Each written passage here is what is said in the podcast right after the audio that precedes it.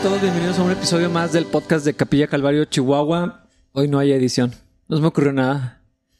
¿Qué está pasando hoy? Ni siquiera sé qué día es, la verdad. No. Si es mayo, ¿verdad? Sí. Día de la batalla de Puebla. Edición batalla de Puebla. Edición muchas bodas. Este, este fin de semana hay bodas. Sí, es cierto, tenemos que dos bodas. Dos bodas, sí. El mismo fin de semana. Nice. Felicidades a los novios. Sí. Se casan César y Andrea cuando mañana. Hoy. Hoy. Y Luis. Luis y Saraí mañana. Mañana. El Doc Mendoza. Qué interesante casarse en estos tiempos, ¿no? Sí. Yo supe de muchas bodas que se cancelaron. O se pospusieron más bien, tal vez no se cancelaron. Pues que está difícil, supongo, cuando invitas a tu familia y tienes pues una inversión fuerte ahí. Me imagino que puede ser difícil tomar esa decisión, pero la verdad, pues es mejor estar casado que tener una fiesta. Es que, que- pues sí, es primero un matrimonio lo que quieres antes que una boda. Y la boda, pues en teoría la puedes tener después y te hacen reembolso. Probablemente, bueno, no creo que te harían reembolso, creo que más bien te cambiarían la fecha. Sí, Entonces a lo mejor puedes fiesta de cuatro meses de casado algo así. Pues ya sin pretexto, ya nomás así que órale, pues hay fiesta, vengan todos, sí. Tiran party. Ajá. Ya puedes hacer la de tacos. Gloria a Dios. Sí, sí, sí. Está, bueno, no sé. Siento que las perspectivas respecto a lo que está pasando en la pandemia con cada persona que, que escucho son diferentes porque algunos sienten que ya se está acabando estos. Esto, otros sienten que apenas va en la mitad o está comenzando o se va a poner peor. Se me hace muy interesante ver cómo percibe la gente la pandemia. Es que los medios, híjole, son... eh, a mí se me hace terrible lo que hacen la- la- los noticieros. Sí. Y ya no sabes a quién creerle porque si lo que los medios dijeran es la verdad, entonces tenemos razones para creer que esto se va a postergar un montón. Pero parece que cua- cuando, cuando las cosas empiezan a relajarse, y no relajarse no estoy hablando de hacer cosas insensatas, relajarse en el buen sentido de, de no vivir estresado, de hacer tu vida a- Sí. adaptado a esto. Sí, asumiendo, o sea, estamos asumiendo que la gente es responsable. Sí, sí, sí. Lo otro ya sabemos que esa parte. Pero eh, en eso llegan así como que no, es peor, no, no saben lo que viene, no. Y, y tú sabes que yo no soy conspiranoico, pero sí me parece muy obvio que dentro de la verdad hay un montón de manipulación y de así inyección de miedo. Sí, claro.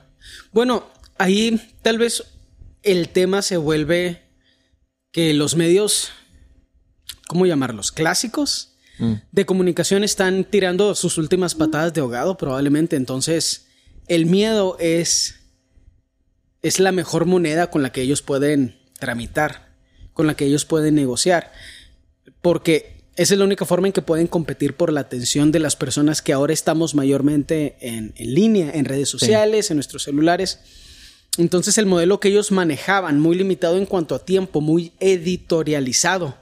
O sea, cada, cada publicación, eh, eh, ya sea un periódico, un noticiero, ah, diferentes tipos de programas de, de radio, de, de esta, de estos medios de comunicación, no sé si llamarlos clásicos o anticuados, tenían un perfil ideológico muy particular y la gente ya no quiere eso. Sí. No quiere, los gringos les dicen sound bites, no quieren frasecitas Mm. que en teoría resumen todo lo que piensa la persona que está hablando. Lo mismo les está pasando a los políticos. La gente ya está harta de cómo los políticos hacían sus campañas porque no podemos meter toda una forma de pensar en una frase o en un eslogan. Entonces, No, y son, son terribles. O sea, los, los directores de marketing Ah. de los políticos ahorita están haciendo unas cosas bien vergonzosas. sí, claro, están humillando a sus candidatos y la verdad están insultando al ciudadano. Creyendo que con un bailecito se nos va a olvidar lo que han hecho eh, los partidos políticos. Pero para mí el detalle es que esa falta de, llamémosle, identidad al cambiar a este nuevo modelo eh, digital, mucho más libre, mucho más honesto, porque tiene la oportunidad de ser honesto. Está matando esos medios de comunicación anticuados y está abriendo oportunidad para conversaciones como estas. Porque algo interesante es que se decía no hace tanto que la atención del oyente, de la audiencia era muy limitada, como si fuéramos perros o animales. Pero en conversaciones extensas, dice ese podcast, nos estamos dando cuenta que las personas están dispuestas y desean escuchar una conversación extensa acerca de temas que les parecen interesantes y ver todas las versiones de la conversación, ya sea una discusión, un debate o como lo hacemos nosotros que pues, tenemos opiniones muy similares. Y a la gente le gusta saber cómo las personas que están hablando llegan a sus conclusiones. Y ya no nos interesa ver a la cabeza de gente con ideologías predeterminadas en un show de televisión que tienen cinco minutos para hablar y todos están gritando porque todos están buscando sus cinco minutos de atención. Sí. Eh, esos modelos ya necesitamos dejarlos morir. Yo la verdad, antes usaba Facebook solo para noticias y ahora ya ni siquiera lo abro porque me da pena en lo que publica ahorita la mayoría de los periódicos. Sí, fíjate, ayer tenía, Jonás tenía que leer una noticia, o sea, era parte de, de lo que tenía que hacer de la escuela leer una noticia de un periódico para identificar los elementos, algo así. De verdad me pasé cinco minutos haciendo scroll porque no había una noticia digna de enseñarle a mi hijo para que la leyera. Sí.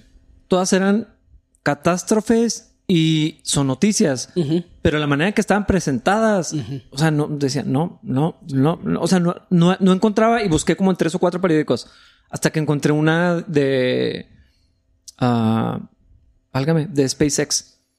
El, Qué chido. El, aterrizaje y eso.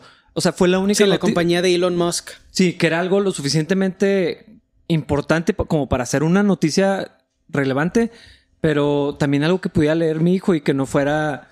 Mira las imágenes terribles de los que murieron en el, en el metro y, mira el video y. Eh, eh, gente muriendo. O sea, parece Parecen periódicos amarillistas, todos. Es que todos ya son periódicos amarillistas. A lo mejor ya el, periodismo amarillista no existe porque todo el periodismo tiene que competir utilizando las mismas herramientas sucias. Llegaste a ver, o sea, que, se vendía uno que se llamaba Alarma.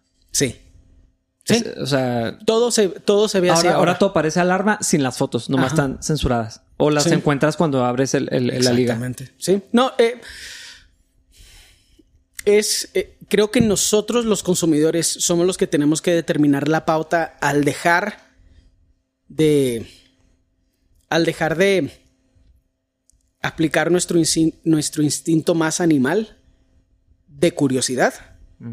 y no abrir esas, esos medios de comunicación, porque nosotros somos los que provocamos que esos medios de comunicación, al mismo tiempo que se están muriendo, estén buscando estas opciones como sus últimas patadas para sobrevivir. Mm necesitamos ser disciplinados con nuestra atención.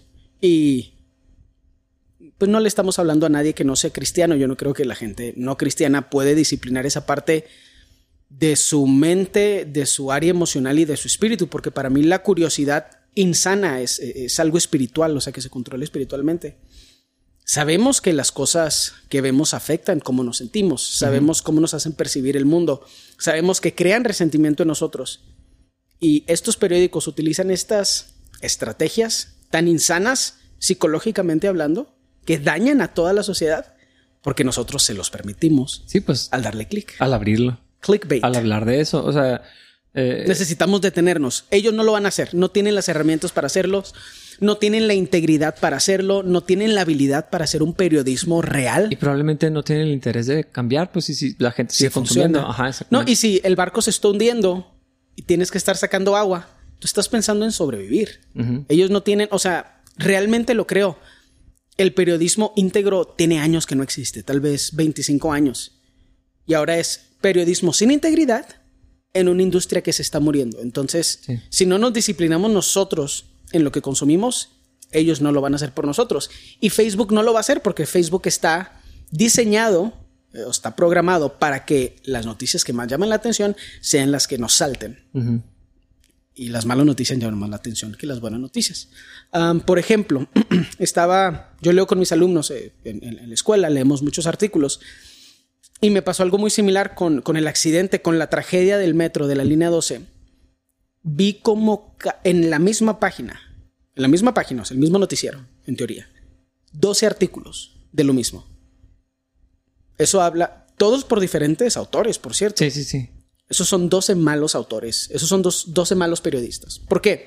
Porque así no es como se reparte la información de forma correcta. Eso no es una nota periodística, es un post de, Facebook.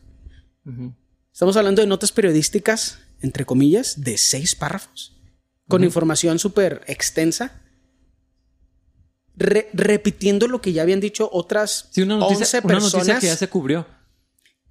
en tu periódico, tu periódico, ya lo cubrió. O sea, ¿cómo es posible? Y sin información nueva, es inaceptable eso. Sí. Es como si, bueno, eso nada más es aceptable en el mundo cristiano, donde 12 bandas diferentes tienen covers de Oceans, pero es inaceptable, dude, qué aburrido. Ajá. Y, no trae, y luego todo súper editorializado. Los de izquierda apoyando a López Obrador, los de derecha diciendo que todo es culpa. Recargadísimo así. Y yo sé que, dude. Pero el problema es este. El tonto soy yo. Yo lo abrí. Y lo abrí el otro. Y lo abrí el otro. Y lo abrí el otro. Y luego lo hice otras nueve veces. Ajá. Entonces, yo soy el problema. Podría excusarme diciendo que es parte de mi trabajo, tengo que buscar noticias para que mis alumnos lean, pero estoy muy consciente de lo que hago fuera de mi responsabilidad como maestro porque, y esto suena muy feo, lo sé, quiero que esos periódicos se mueran. Quiero que esos periódicos dejen de existir. O sea, y lo quiero lo antes posible. Entonces hago un esfuerzo por no darle clic a nada que yo sé que es insano para mí, que sería insano para mi familia, pero que sé que es muy malo para toda la sociedad. La cantidad de resentimiento que tenemos, cómo nos percibimos los unos a los otros, es bien influenciado por la información que recibimos por los medios sociales y por estos medios amarillistas. Y ellos nada más pueden sobrevivir o tal vez subsistir como haciendo un llamado a lo peor de nuestra naturaleza, a lo peor de nuestra curiosidad. Y actuamos como si no tuviera un impacto horrible y, nos estuviera, y no nos estuviera transformando en personas asquerosas a nivel social. Tal vez la generación más fariseica de la historia. Sí, es, que es muy extraño cómo no vemos que eso de alguna manera nos está alimentando y por lo tanto se vuelve parte de lo que somos o, define lo, que somos, como cómo percibimos a las personas, eh, cómo nos vemos a nosotros mismos, qué pensamos del mundo y, y es un atentado casi directo para nuestra fe. Porque como es lo que estamos viendo y escuchando, perdemos toda la esperanza y entonces eh, eh, es, muy raro ver que nos permitimos con tanta facilidad, y otra vez hablando de cristianos, sí. con tanta facilidad nos permitimos llenarnos de cosas neutras, en el mejor de los casos, y negativas, en la mayoría, solo por en aras de de saber cómo está el mundo, de estar enterado. De mantenerse informado, entre comillas. Sí. Eh, yo he estado tentado muchas veces a, desaparecerme ya así de, redes sociales, de todo así por, por, por esa razón. Sí. Me, me, pone malas ver lo, lo, que hay. Es que no solo a ti, eh, a todos. Ajá. Y, o sea, los estudios son innegables. Si van a leer algo, no lean los periódicos. Lean estudios acerca del impacto que tiene las redes sociales en nuestra psique, en nuestra mente, en cómo nos desarrollamos psicológicamente, no se encuentran muchos buenos. Literal. O sea, estoy hablando de gente que es pagada por esas instituciones que están buscando desesperadamente buenas, buenos resultados de las redes sociales y no los pueden encontrar. Sí. Entonces necesitamos tener cuidado como cristianos. Si pasaste dos horas en Facebook hoy y no crees que eso tiene un impacto en tu mente, en tu corazón y en tu espíritu, estás equivocado. Pero si pasaste dos horas en Facebook y no leíste la Biblia hoy, no me gustaría convivir contigo, la verdad. O sea, eso es lo peor de todo. Y a nadie le gustaría convivir conmigo después de eso. Porque empiezas a escuchar todo de lo que participas. Y eso es otra cosa que también está súper bien documentada. Participamos más en cosas que nos parecen negativas y nos hacen enojar. O sea, comentamos más cuando algo nos hace enojar que cuando nos, algo nos hace eh, como sentir que ah, qué chido. Eso implica que a desconocidos participamos más con emociones negativas que con emociones positivas. O sea, a la amiga, al familiar le damos el like, pero a los desconocidos es más probable que le demos una reacción negativa a una reacción positiva. Ajá, y, el Señor dijo que lo que contamina al hombre es lo que sale. Entonces, si estamos permitiendo que eso es lo que salga, porque es lo que, lo que entra, pero también lo que sale. y, o sea, ¿cómo no nos va a afectar? ahora, eh, hay, otras cosas que leer. O sea, si, hay, si hay, si hay y muchos son noticias. Ajá. O sea, pero no son noticias de lo que está pasando, de las tragedias que están sucediendo. Son más difíciles de, encontrar. De encontrar, sí. O sea, uno tiene que ser intencional. Pero sí hay. tanto en YouTube como en, hasta en redes sociales, porque ah, es, una fuente de acceso a. Como ya nadie usa internet eh, eh, per se. Sí, como el explorador. Sí, o sea, para. es muy poco Para buscar la página de tal ministerio de tal, o de tal eh, periódico, o sea, todo es a través de, sobre todo de Facebook. Sí. O sea, ese es el punto de partida. Pero sí, sí hay cosas buenas que leer, eh, cosas que, edifiquen. Cosas, que te enseñan. Que te enseñan, ajá, exactamente. Eh, estaba leyendo, por ejemplo, cómo, está cambiando, cómo están cambiando los mercados físicos y luego a mercados digitales y luego mercados híbridos. Necesita, o sea, necesitamos saber eso ya. O sea, eso es una necesidad. Saber que algo malo pasó en la Ciudad de México es, como información general es importante, pero leer 20 artículos al respecto es una tontería. O sea, es un mal uso del tiempo. De, hecho, probablemente ni uno, porque con los encabezados te enteras de todo lo que necesitas saber. Es cierto. Eso es completamente cierto. Porque las malas noticias no tienen más información que el encabezado. Sí, o sea, ¿qué quieres saber cuántos se murieron? a veces está en el encabezado. También. Entonces. Que también e, e, ese, es el, ese es el punto que ahorita hacía de que apela a lo peor de nuestra curiosidad. Sí, y, es mal periodismo. O sea, ni siquiera, ni siquiera están bien redactadas. ahorita ya lo dijiste, no lo quiero, no quiero insistir, pero no tienen información, no dicen nada. En el mejor de los casos, cuando el artículo está un poquito más amplio, es un, es un ataque de, derecha hacia la izquierda. O viceversa. O viceversa. Entonces, no, no hay nada bueno. Yo, diría esto, y, yo ya leí bastantes artículos al respecto, precisamente buscando uno para que mis alumnos lo pudieran leer. En ninguno de esos 12 artículos había algo de información respecto a quién había sido el responsable en cuanto a inspección, en cuanto a trabajo de, o sea, en cuanto a la labor de construcción. No había información de, absolutamente nada. Em, hay algunas cosas que entiendo por motivos de seguridad, pero el periodismo que estamos experimentando es un periodismo clickbait. Eh, te, lanzan un anzuelo para que des el click.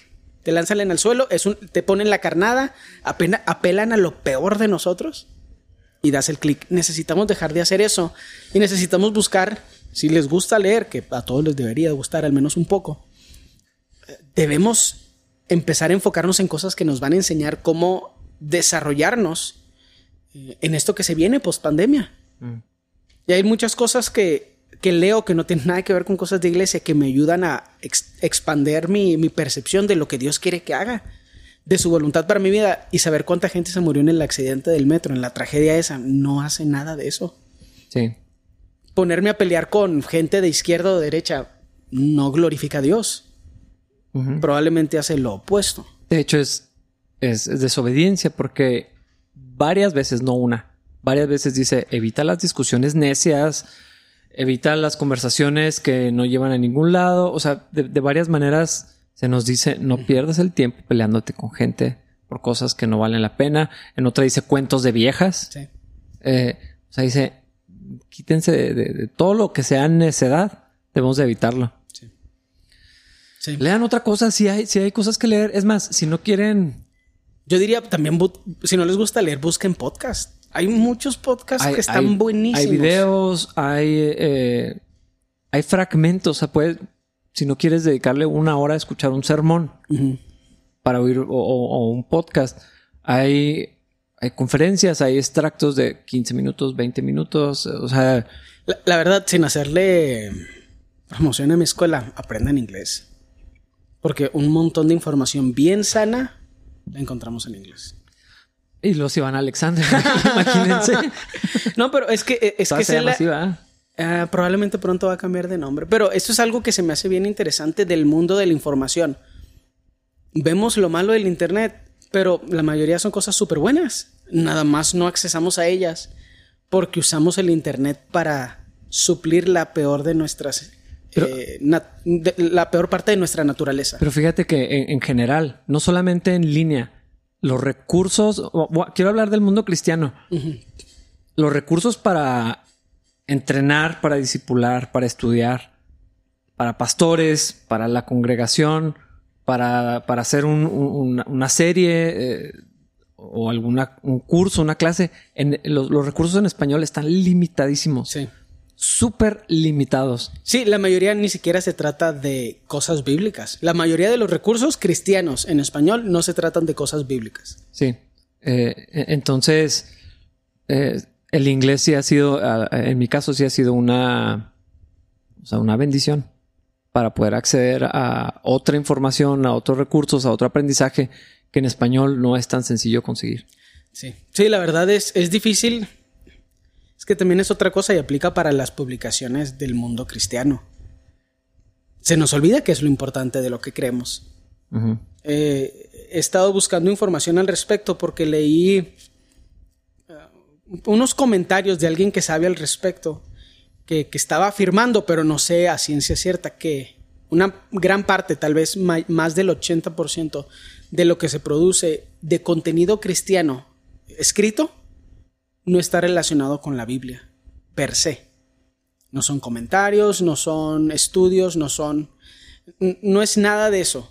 La mayoría son... O sea, lo más cercano a eso son devocionales que utilizan eh, versículos o capítulos bíblicos de, de forma diaria como para apoyar lo que se va a enseñar en el Sí. día, pero por lo general es más anecdotal que bíblico. Y todo lo demás, que es la mayoría, es motivacional. Ah, sí. O de al- o, bueno, ya no se escribe tanto de alabanza, pero todavía hace algunos 10 años se escribía mucho de la alabanza, por alguna razón.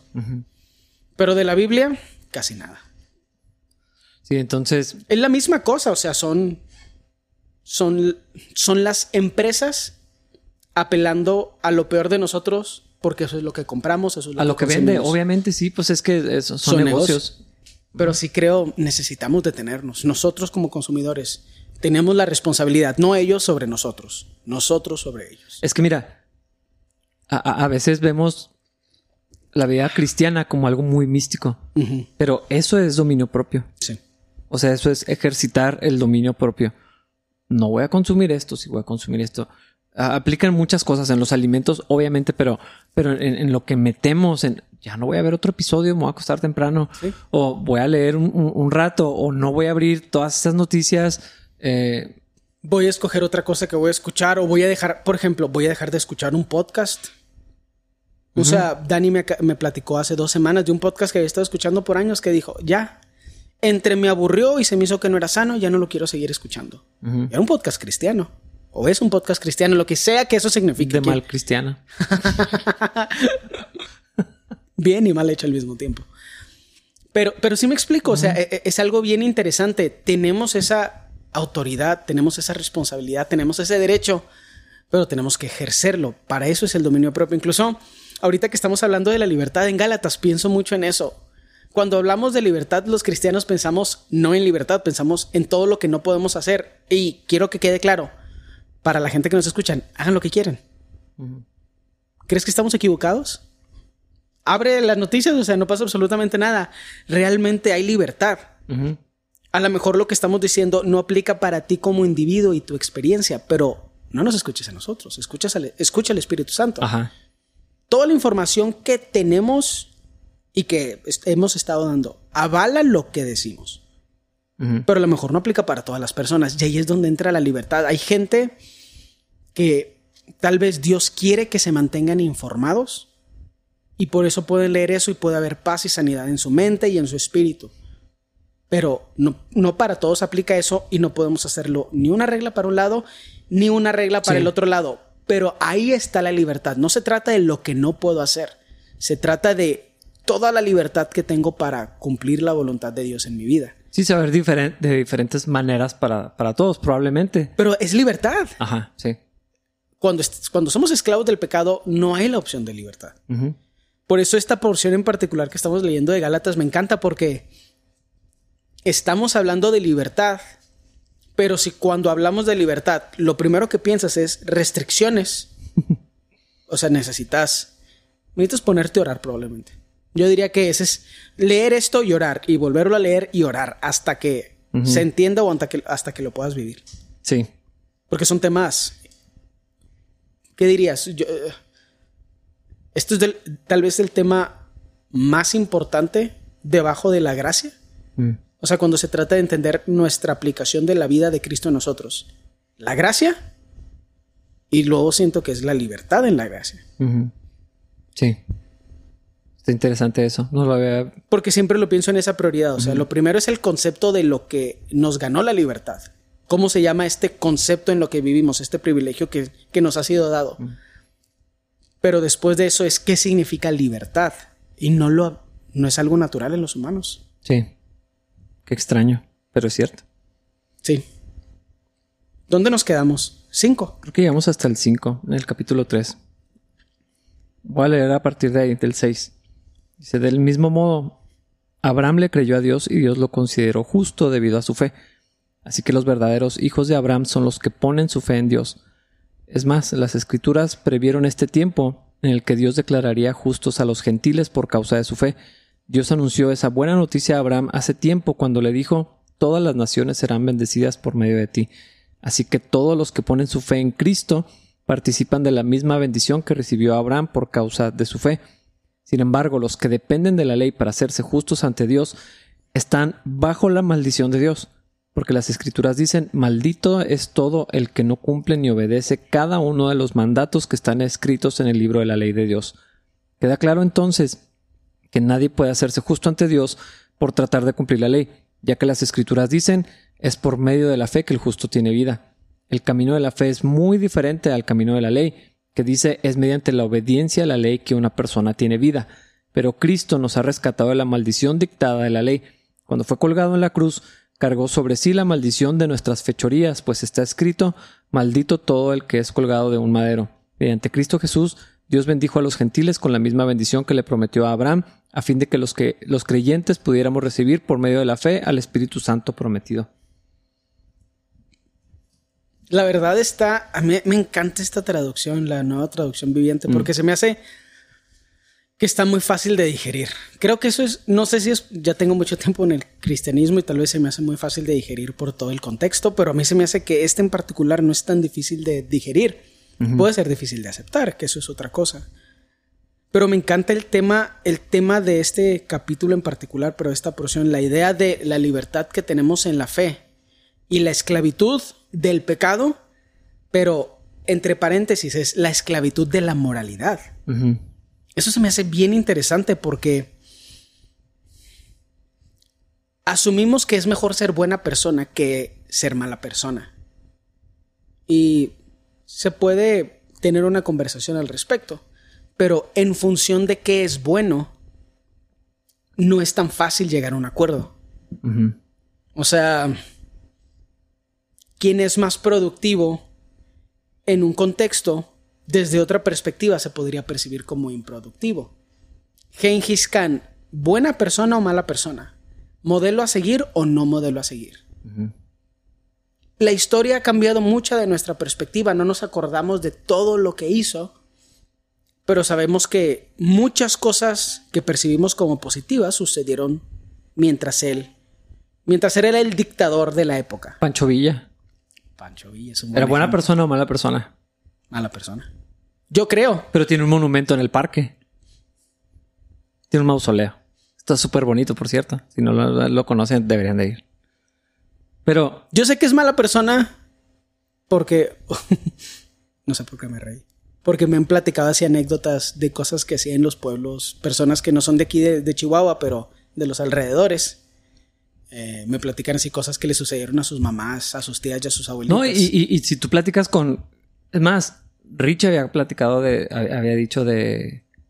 a- algo en su familia, que la verdad no, no recuerdo exactamente qué. O sea, en su familia. te- la, la percepción de, de Pancho Villa es terrible. Sí. Pero es un héroe nacional. Es más, es conocido internacionalmente Sí.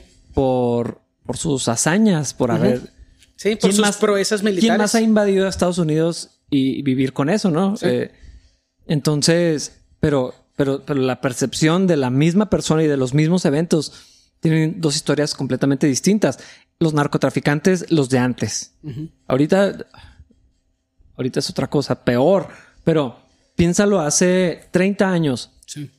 Por, qué eran tan protegidos por sus pueblos, donde tenían eh, como su base, por así decirlo. ¿Por qué la gente los encubría y, los, y los querían?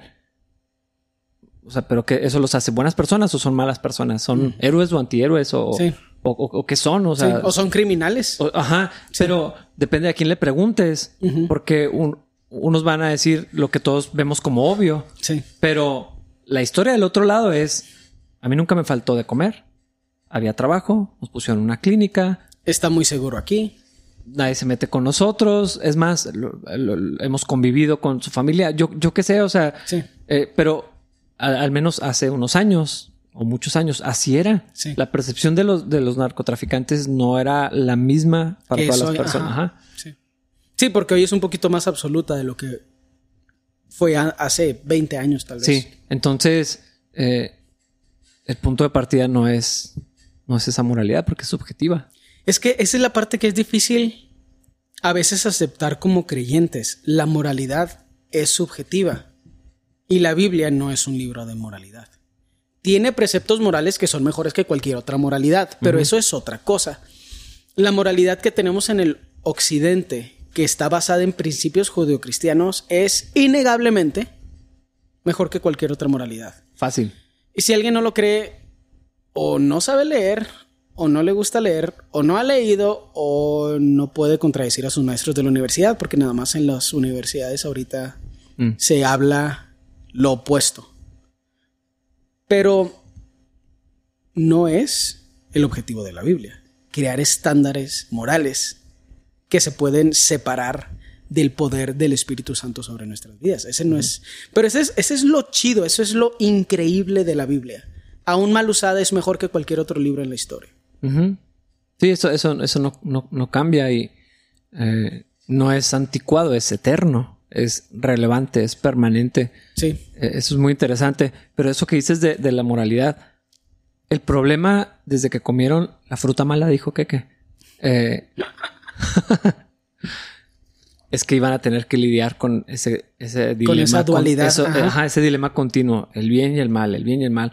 Eh, y tener que sopesar eh, eso es, una carga y es muerte y es... Y no es mejor ser bueno que ser malos. Esa es la peor parte, porque eso es lo que yo quiero convencer a los cristianos de eso. Y sé que suena raro, pero no es mejor a los ojos de Dios ser bueno que ser malo. O eres salvo o no. Ser bueno y ser malo es irrelevante. Si crees en Cristo o no. Voy a hacer un paréntesis porque no puedo confiar en la gente y porque no quiero que nadie ponga palabras en mi boca, pero esto no es una licencia para que vivas la peor versión de tu vida. Si cuando escuchas esto, eso es lo que piensas, no eres salvo y el Espíritu Santo no está en ti, eres una mala persona, en teoría sí podrías hacer lo que quieras porque el Espíritu Santo no está, está en ti. Cuando se te invita a vivir en libertad, lo primero que piensas es voy a pecar. No eres cristiano. Entonces, ¿por qué habría de tener yo alguna preocupación respecto a tu interpretación espiritual de esto? No amas a Cristo. No amas a Cristo. Nadie que ama a Cristo utiliza su libertad para ofenderlo. Punto. No vamos a seguir hablando al respecto. Sin embargo, necesitamos que quede bien claro que ser buena persona no es mejor que ser mala persona, porque ambos en sí mismo, dentro de los diferentes esquemas morales, tienen consecuencias negativas que siempre se ven, o sea, se ve un patrón en la actitud humana. sin importar cuál sea el esquema moral, los que lo cumplen, o sea, los que son buenos, en ese esquema particular, limitado en el tiempo y en el espacio, sienten orgullo de cumplirlo. Y el orgullo es pecado. Los que no lo cumplen sienten vergüenza de no cumplirlo. La vergüenza es orgullo y el orgullo es pecado. Entonces, es la misma cosa, o sea, es el mismo animal dentro de nosotros, es la misma es la misma cosa humana, animal, carnal y diabólica, donde nosotros nos aprobamos a nosotros mismos. Y eso ante los ojos de Dios es inaceptable. Sí, eso es oh, súper ofensivo. Y Pablo insiste mucho con eso. En la moralidad en la que vivió. Y ahora es, no hago vana la gracia de Dios. O sea, por eso insistía tanto con un evangelio de gracia y de fe. Sí. No, no de obras. Él ya las había hecho. O sea, nadie las había hecho mejor que él. Eh, eh, eh, ese es el... No sé, es que es muy extraño.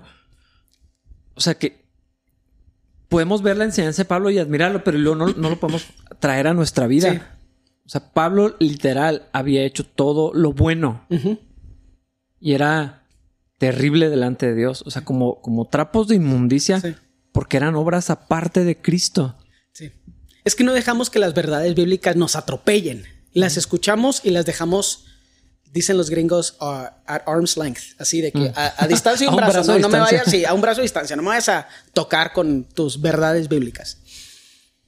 Y por eso podemos ver patrones bien insanos en la iglesia que hacen que las personas que no conozcan de Cristo malinterpreten lo que es el cristianismo, porque vemos al cristiano, entre comillas, moral, sentir orgullo de que es mejor que los demás. Pero también ya vimos ese modelo ejemplificado en la Biblia de no seas como los fariseos, mm. que se creen mucho y son insoportables. Y, eso crea una interacción negativa con las personas a quienes deberíamos estar alcanzando. Pero también lo crea de la forma negativa, de la parte inmoral, donde la gente percibe un estándar moral que no pueden cumplir o no quieren cumplir y esconden su pecado porque no quieren ser confrontados. Mm. Es la misma cosa. No son dos personas diferentes. Es el mismo. Ya quiero dejar de decir animal, pero me da mucha, o sea, me da pena con el Señor que seamos así los humanos. A veces digo, es que se siente bien tonto, o sea, me siento tonto cuando actúo de cualquiera de las dos formas. Es que sabes, sabes que ahorita estaba pensando que la, percepción que tenemos de nosotros mismos está distorsionada por el pecado. Estamos engañados por el pecado, ¿no? Y, y, aunque Cristo nos ha hecho libres, seguimos viendo nos seguimos viendo de una manera incorrecta. Y la iglesia ha alimentado eso de una manera terrible. Porque ¿quiénes somos nosotros cuando vemos la narrativa de la Biblia? Somos David, somos Samuel, no somos los fariseos. O sea, siempre, siempre, siempre cuando llegamos a, las partes históricas o, de, o que aparecen personajes o gente o sea, siempre nos identificamos y se nos ha enseñado a identificarnos con el bueno. Con el bueno. Con el protagonista. Nunca somos Absalom, nunca somos Saúl, nunca somos los fariseos. O sea, nunca somos eh, Pilato. O sea, siempre somos. O sea, estamos educados. Eh, pienso en particular la historia de David contra Goliat. Sí. Porque ese yo creo que es uno de los ejemplos cumbres en el cristianismo. Totalmente. O sea, tengo toda la vida escuchando eso. En boca de pastores, en, canciones, en videos, en predicaciones, en la boca de mis hermanos y hermanas. Eh, eh, o sea, viene una dificultad y oh, son los gigantes que tengo que vencer. O sea, siempre somos David. Siempre somos el bueno de la historia. nunca consideramos porque estamos cegados eh, y eso es lo que hace el pecado. Te ciega y entonces no ves y no sabes que ves, que no ves. Ah, y, nos ponemos del lado bueno de la historia. Entonces eh, vemos las cualidades de Pablo y, nos identificamos con ellas, pero el pecado de Pablo no nos identificamos con eso, ni, con el de Pedro, ni con...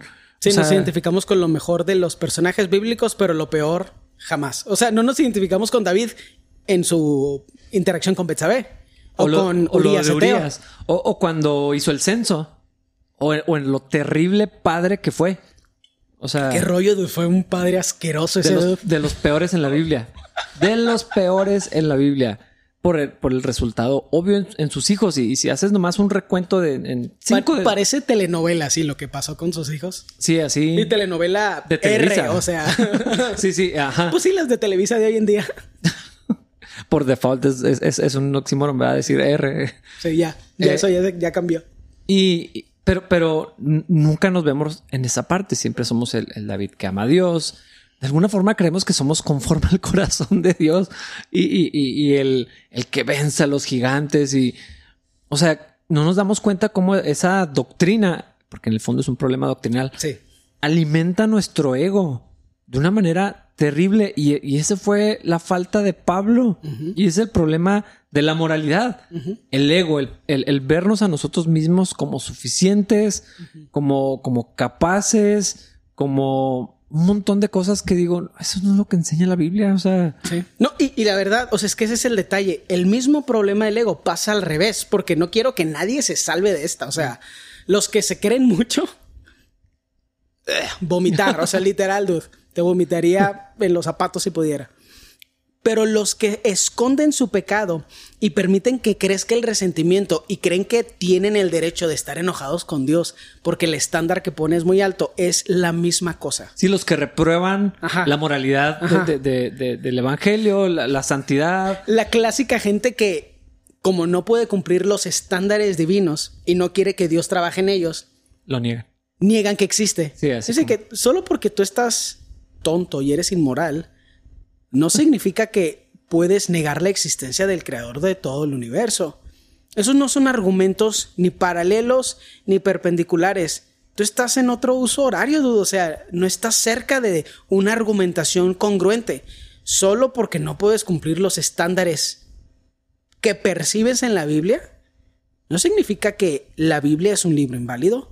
No significa que no es la palabra de Dios y no significa que Dios no existe. Pero fíjate que la, el ateísmo no es la única variante de eso, probablemente es el, extremo, pero el cristianismo está lleno de eso. Ajá. O sea, pues este nuevo cristianismo, el de deconstrucción y todo, El, cristianismo local de que, abrazó el, al feminismo. Mm, sí, claro. Donde no, e, es que eso que dice era para ese momento era el contexto histórico y no tiene nada que ver con el plan de Dios. O sea, rechazar algunas cosas y, o sea, es, otra versión de eso mismo, de... Y, y, dentro de esos dos problemas, el pensamiento, o sea, te das cuenta que la gente no tiene libertad porque piensa en pares. Porque alguna... Puede ser hombre o mujer feminista, pero lo más probable es que una mujer feminista que te oiga escuchar lo que acabas de decir, si piensa en pares, como los animales, va a pensar que lo que tú estás diciendo es que estás de acuerdo con la violencia contra la mujer. Ajá. Es así de que solamente porque el feminismo es incompleto, al ser un movimiento político lleno de pecado y estupidez humana, no significa que estamos a favor de que los hombres golpeen o violenten a las mujeres. ¿Por qué tener que decir ese paréntesis? Porque la gente no vive en libertad. Ajá. Pero ¿sabes qué es lo extraño? Tú sabes que nuestra cultura pasivo-agresiva. Eso yo no sé si es de mexicanos o es de Chihuahua en particular, no, no sé. Pero... Y entonces nos decimos muchas cosas jugando. Es, la cultura, es lo que somos, ¿no? Eh, no lo estoy valorando. Pero he recibido un montón de bromitas.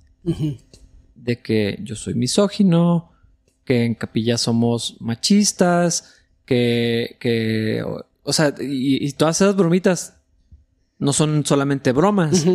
Es la popó del corazón saliendo. Sí, es. O sea, sí hay una percepción de.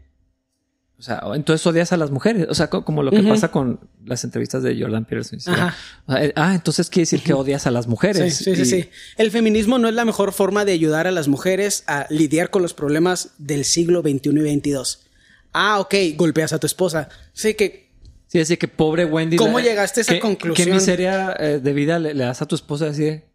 ¿Por qué? O sea. Pero ese es el pensamiento en pares. Esa es la esclavitud del bien y el mal. El pensamiento en pares. Pero a mí sí me encanta hacer hincapié en esto. Los animales piensan así.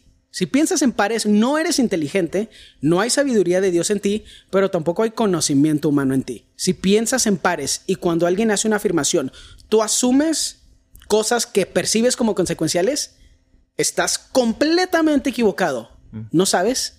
Pregunta. Para mí eso entre cristianos se me hace inaceptable. Ahora, mucha gente pregunta y no está dispuesta a escuchar.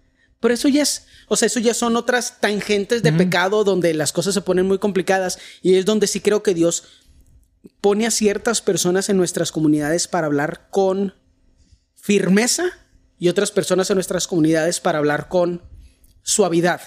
Y el mensaje tiende a ser el mismo porque el mensaje de la cruz es uno de forma general, pero se puede empezar a expresar de formas diferentes en contextos diferentes. Y nuestro pecado a veces no nos permite escuchar la verdad en la voz de alguien que consideramos no podría opinar al respecto.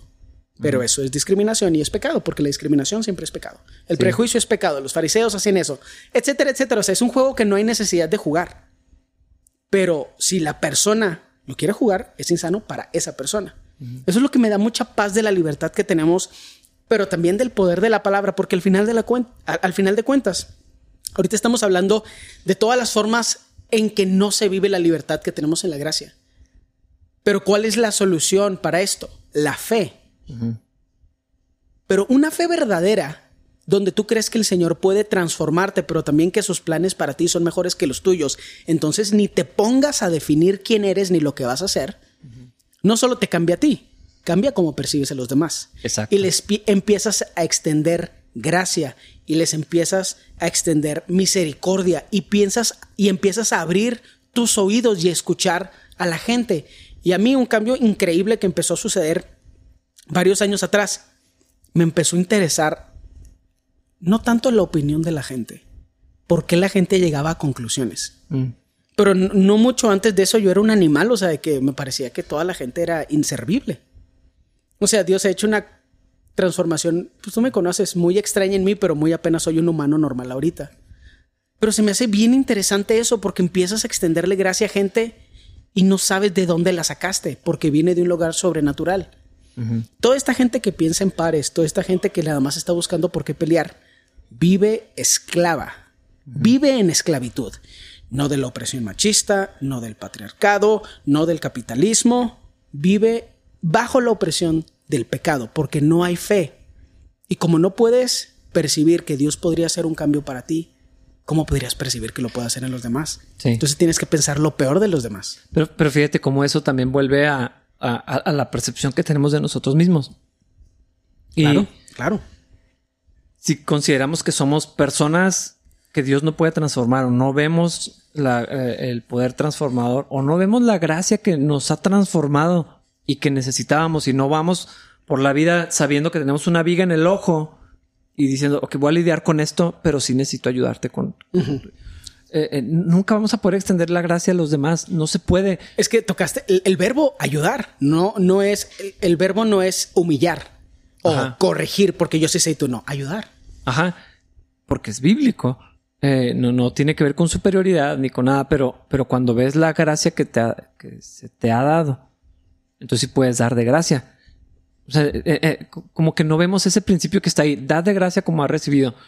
Pero mientras no veamos ¿Cuánto se nos ha perdonado? Es lo que hablábamos la otra vez. Todos deberíamos de vernos como el que se le perdonó mucho, no como el que no necesitaba tanto perdón y el, cholo o el drogadicto, o ahora diríamos el sicario. Eh, eh, con razón ama tanto, porque cuántos se le perdonó. Y escuché una historia de alguien que, decía, siento algo de envidia de los, de los que aman tanto. Y, y yo estaba pensando, entonces, ¿qué percibes de ti mismo? ¿Quién te crees que eres? Ajá, o sea, como que quisiera, o sea, como, como era una persona moral, eh, hijo de pastor o alguna cosa, no sé. y, y, que no pudiera, o sea, que él decía, quisiera saber lo que, lo que experimenta esa gente. Neta, me estoy riendo de coraje. Estoy enchiladísimo. sí, sí, veo aquí. Más si es hijo de pastor, neta. pero, pero es que esos son.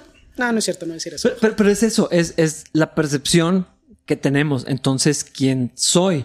Y, por eso, eh, cuando encontré ese concepto eh, de, simul justus et peccator, eh, fue, algo así que esa no es mi identidad. La, Biblia define mi identidad, pero, pero me ayudó a entender lo que Romanos dice.